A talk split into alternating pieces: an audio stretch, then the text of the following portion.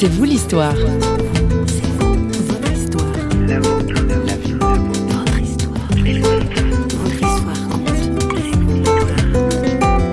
J'ai toujours aimé grimper. Ma maman me dit toujours, mais dès ton enfance, son, problème, le problème de ma mère, c'était le bout de mes souliers qui était troué. Tout ce que je voyais à grimper, je, je, sautais dessus, je grimpais. Si je voyais un mur, je grimpais sur le mur. Si je voyais un arbre, je montais sur l'arbre. C'est quelque chose qui m'habitait. Mettez un casque, enfilez baudrier et chaussures d'escalade. Attention, dansez-vous l'histoire. Aujourd'hui, on va grimper très haut en compagnie de Michel Gentil. Bonjour. Dans le sac à dos de ces quelques décennies d'existence, notre invité a accumulé les expériences professionnelles les plus diverses. Ébéniste, restaurateur de meubles anciens, pasteur, guide de montagne. Marié à Muriel, sa principale de cordée, comme il l'appelle amoureusement, Michel est père de trois enfants et déjà plusieurs fois grand-père. Il habite en Suisse, dans la région de Neuchâtel, où il occupe un poste de pasteur. Et oui, si comme petit garçon Michel s'est révélé être un grimpeur précoce, l'appel de la montagne a pourtant résonné en lui plus tardivement.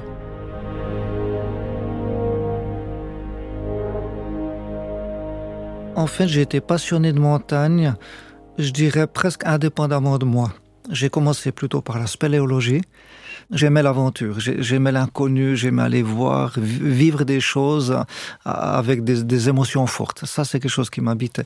Donc, on a commencé avec un ou deux copains par la spéléologie.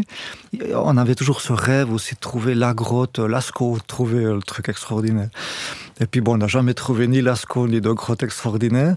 Mais un des copains en particulier, lui, son père l'a obligé de se mettre l'organisation de jeunesse du club alpin pour justement qu'il puisse apprendre le maniement de corde, parce qu'on était vraiment des touristes, on y allait un petit peu comme, euh, comme on pensait, et on n'avait aucune idée. Donc c'est vrai que ça présentait des risques, nous on n'en avait pas conscience. Et puis au moment où il, s'est inscrit la Logie, l'organisation de jeunesse du club alpin, il a commencé l'escalade. Évidemment, il m'en a parlé. Puis il m'a dit, mais viens, c'est super. Et j'avais pas envie. Parce que moi, j'étais tellement satisfait de l'aspect Léo, j'étais au contraire très déçu qu'il ait commencé autre chose. J'avais peur de le perdre. Mais j'ai quand même accepté l'idée d'aller voir. Et puis, euh, il m'a emmené une fois dans une carrière et on a commencé à grimper. Et ça a été euh, pratiquement instantané.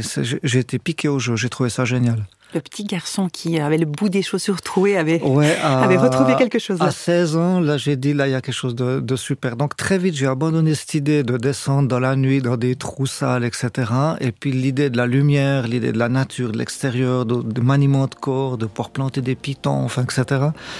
Là, ça, c'était un déclic.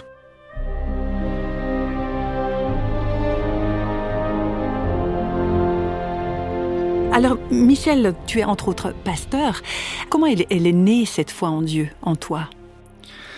La foi en Dieu, c'est toujours un petit peu difficile quand même à expliquer clairement comment se passe cette, dimension de foi. Il y a des gens qui véritablement sont passés d'un stade d'athéisme à la foi. C'est pas mon cas. Je crois qu'aussi loin que je réfléchis ou que je peux me souvenir, j'ai toujours eu plutôt un sentiment profond intérieur que Dieu existait. De là à dire que je le nommais Dieu, je pense que dans mon enfance, c'est encore pas quelque chose à proprement parler que je pouvais mentionner comme étant Dieu, mais qu'il y avait quelque chose de plus, qu'il y avait quelque chose au-delà de moi-même, au-delà de ma famille, au-delà de, des défis qui étaient les miens de petit garçon. Ça, pour moi, il y avait quelque chose en moi, c'est une certitude. La difficulté a été plutôt après de trouver qu'est-ce que c'était. Et puis, où est-ce que je pouvais trouver cet élément qui m'était invisible? Ce qui fait que ce développement de la foi, euh, peut-être a, démarré essentiellement à on parle plutôt du scoutisme, euh, comme ça de manière générale. Moi, j'ai parti des cadets ou des unions chrétiennes jeunes gens. Et puis là, dans les soirées qu'on passait, il y avait toujours un petit message. Une courte lecture biblique ou le partage d'un verset biblique et une réflexion. Et je crois que c'est entre autres et surtout au travers de ces petits messages qu'il y a eu un éveil à la foi. Je pense de manière aussi un peu inconsciente.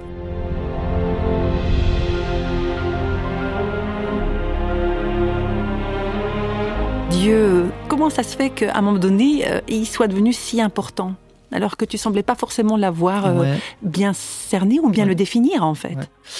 Euh, J'aurais pu faire sans, comme beaucoup de gens, Et puis en même temps, euh, j'ose dire que j'ai été confronté dans ma fin de vie d'adolescent où, je pouvais plus faire seul. Donc je suis arrivé vraiment dans une, dans une grosse impasse. Une révolte contre la société, une révolte contre pas mal d'éléments de par diverses souffrances aussi. Et puis euh, j'ai commencé à faire des trucs un peu dangereux. Hein, on, essaye un peu de questionner la vie, de questionner ses limites, etc. Alors j'avais l'habitude d'aller un peu au bout de mes limites, mais toujours quand même en faisant des choses où j'étais encordé, je, je cherchais pas le, la, mort ou, ou, le risque. Mais j'ai quand même commencé à faire des trucs dangereux dans le sens de faire des solos à des endroits où le rocher n'était pas forcément très solide, etc. Donc là, ça devenait...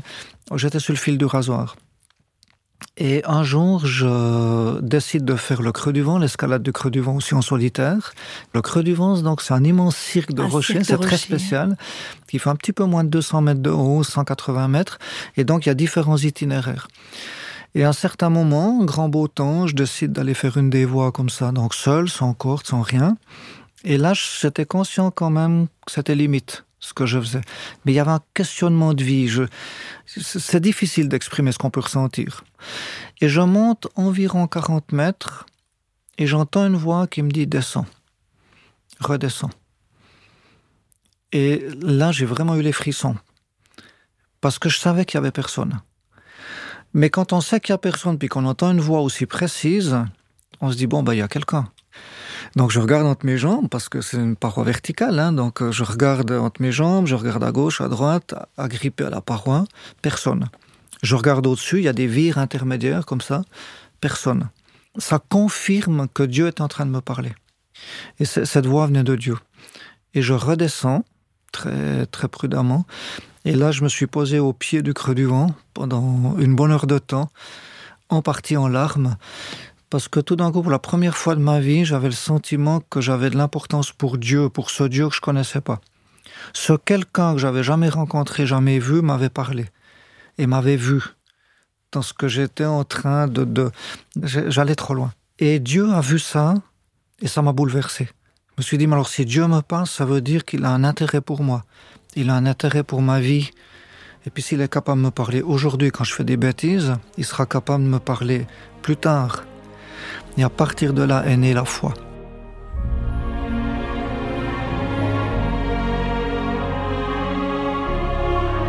Dieu, c'est encore une chose, mais il faut encore le personnaliser. Dieu, mais lequel de Dieu? Il y en a beaucoup des dieux. Et là aussi, je voulais savoir. Je m'adresse à qui et qui s'adresse à moi? Et petit à petit, aussi au travers de la, la, lecture de la Bible, du Nouveau Testament en particulier, je découvre que Christ est vraiment le Fils de Dieu, qu'il existe et qu'il est ressuscité. Donc il est vivant. Parce que tout ça, c'est des beaux mots, c'est des belles théories. On dit Jésus est ressuscité, oui, mais on en fait quoi? Mais on prend conscience que tout à coup, il est vraiment vivant dans, cette capacité de rencontre, cette capacité de venir nous rejoindre, donc de nous parler.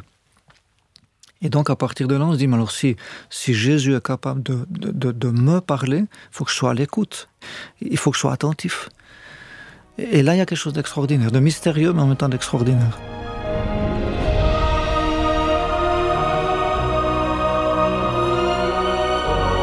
La relation de Michel Gentil avec Dieu se développe, la confiance grandit également et Michel s'en remet à lui sur tous les plans, y compris dans sa vie amoureuse. Un choix mûrement réfléchi.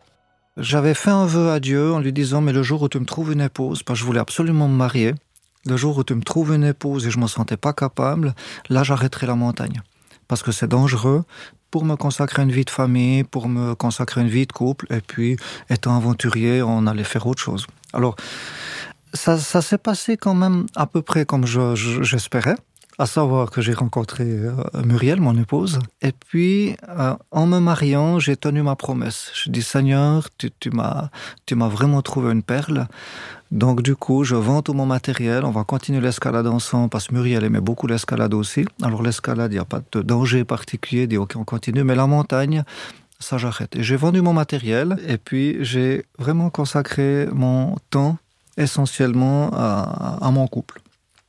On a eu nos deux premiers enfants, et puis, comme ça, vers, euh, je dirais, 89, je sens, je vais l'exprimer comme ça, parce que de là à dire que c'était vraiment Dieu au début, je ne sais pas si c'était plutôt un peu moi qui avait un peu un problème, Mais, mais j'entends des amis qui reviennent régulièrement sur le sujet, qui me disent T'as fait guide? Je croisais des fois des, anciens copains euh, dans un mariage, euh, etc. Puis les, gens venaient spontanément à moi en, me posant des questions assez étonnantes, alors que pendant environ quatre ans, c'était quelque chose qui avait été complètement effacé de ma vie. Comme s'ils étaient envoyés vers moi pour réveiller quelque chose. Alors au début, j'ai dit non, j'ai éclaté de rire. Deuxième fois, j'ai dit non, j'ai encore un peu éclaté de rire, mais un peu moins. Troisième fois, commencé à me dire, mais ça c'est quand même vraiment bizarre. Pourquoi est-ce que les gens, les copains euh, reviennent avec ça alors pendant quatre ans Rien. Et puis à un certain moment, j'ai ressenti aussi en moi que Dieu me, parlait. Alors là, j'en ai parlé à Muriel, pas juste là, j'ai pas osé. Je me suis dit, bon, voilà, j'ai peut-être des envies qui remontent, il y a peut je passe peut-être par une phase comme ça, un peu de regret, mais il me semblait que c'était pas le cas. Et là, j'en ai parlé à Muriel, puis on a fait un sujet de prière. Et ça s'est vraiment concrétisé où Dieu me disait, je veux que tu fasses guide de montagne. J'ai racheté du matériel. Muriel était aussi d'accord parce qu'elle était aussi convaincue. J'ai recommencé à m'entraîner, j'ai recommencé à faire la montagne, puis je me suis inscrit au cours d'aspirant guide.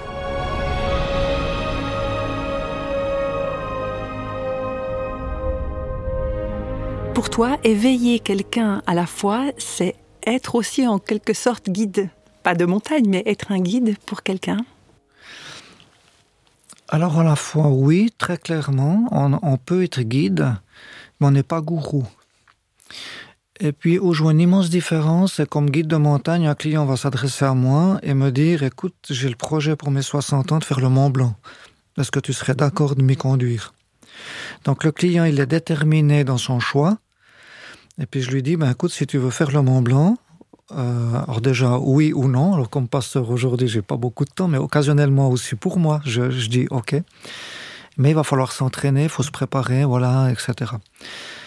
Quand quelqu'un fait un cheminement dans la foi, c'est lui qui me donne la direction. Je l'aide, mais je, ne le guide pas où je veux moi. Je, le guide où lui désire aller. Et puis, c'est là que moi je dois être très attentif de ce qui se passe entre lui et Dieu et non plus entre lui et moi. Et c'est là que je fais une grande différence avec la montagne, parce que la montagne, il y a vraiment une dimension, je ne veux pas dire que Dieu n'est pas là, hein, mais il est quand même beaucoup plus externe à l'aventure. Il y a le, client et il y a moi. Tandis que celui qui fait un cheminement de foi, puis qui s'approche de moi en tant que pasteur, en tant que chrétien, il fait son cheminement. Puis c'est lui qui va m'en donner le rythme, c'est lui qui va m'en donner la direction, c'est lui qui va faire des détours où je me dis mais il passe par là, je comprends pas très bien, mais peut-être que ça correspond à un besoin pour lui, donc je le suis.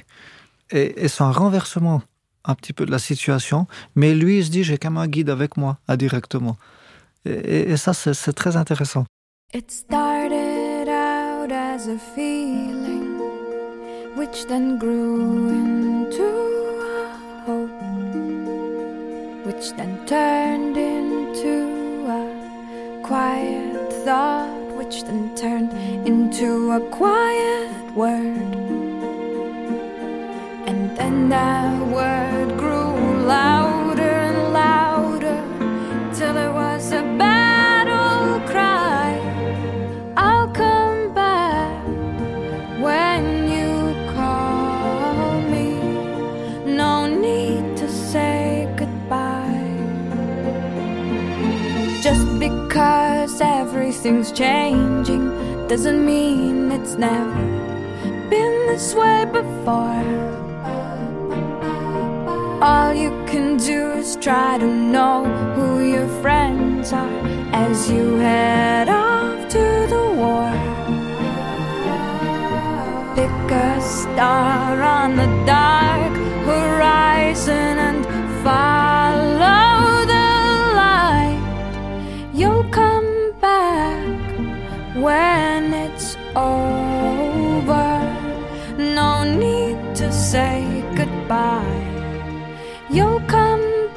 Il est temps de redescendre de la montagne où nous avons grimpé avec le pasteur et guide de montagne Michel Gentil qui répondait aux questions de Christine Raymond. Sur notre site parole.fm, vous pourrez réécouter cette émission quand vous le désirez, bien sûr, et retrouvez-nous également sur les réseaux sociaux. L'équipe de Radio Réveil qui signe cette émission se joint à moi pour vous donner rendez-vous très bientôt avec un nouvel invité. Bye bye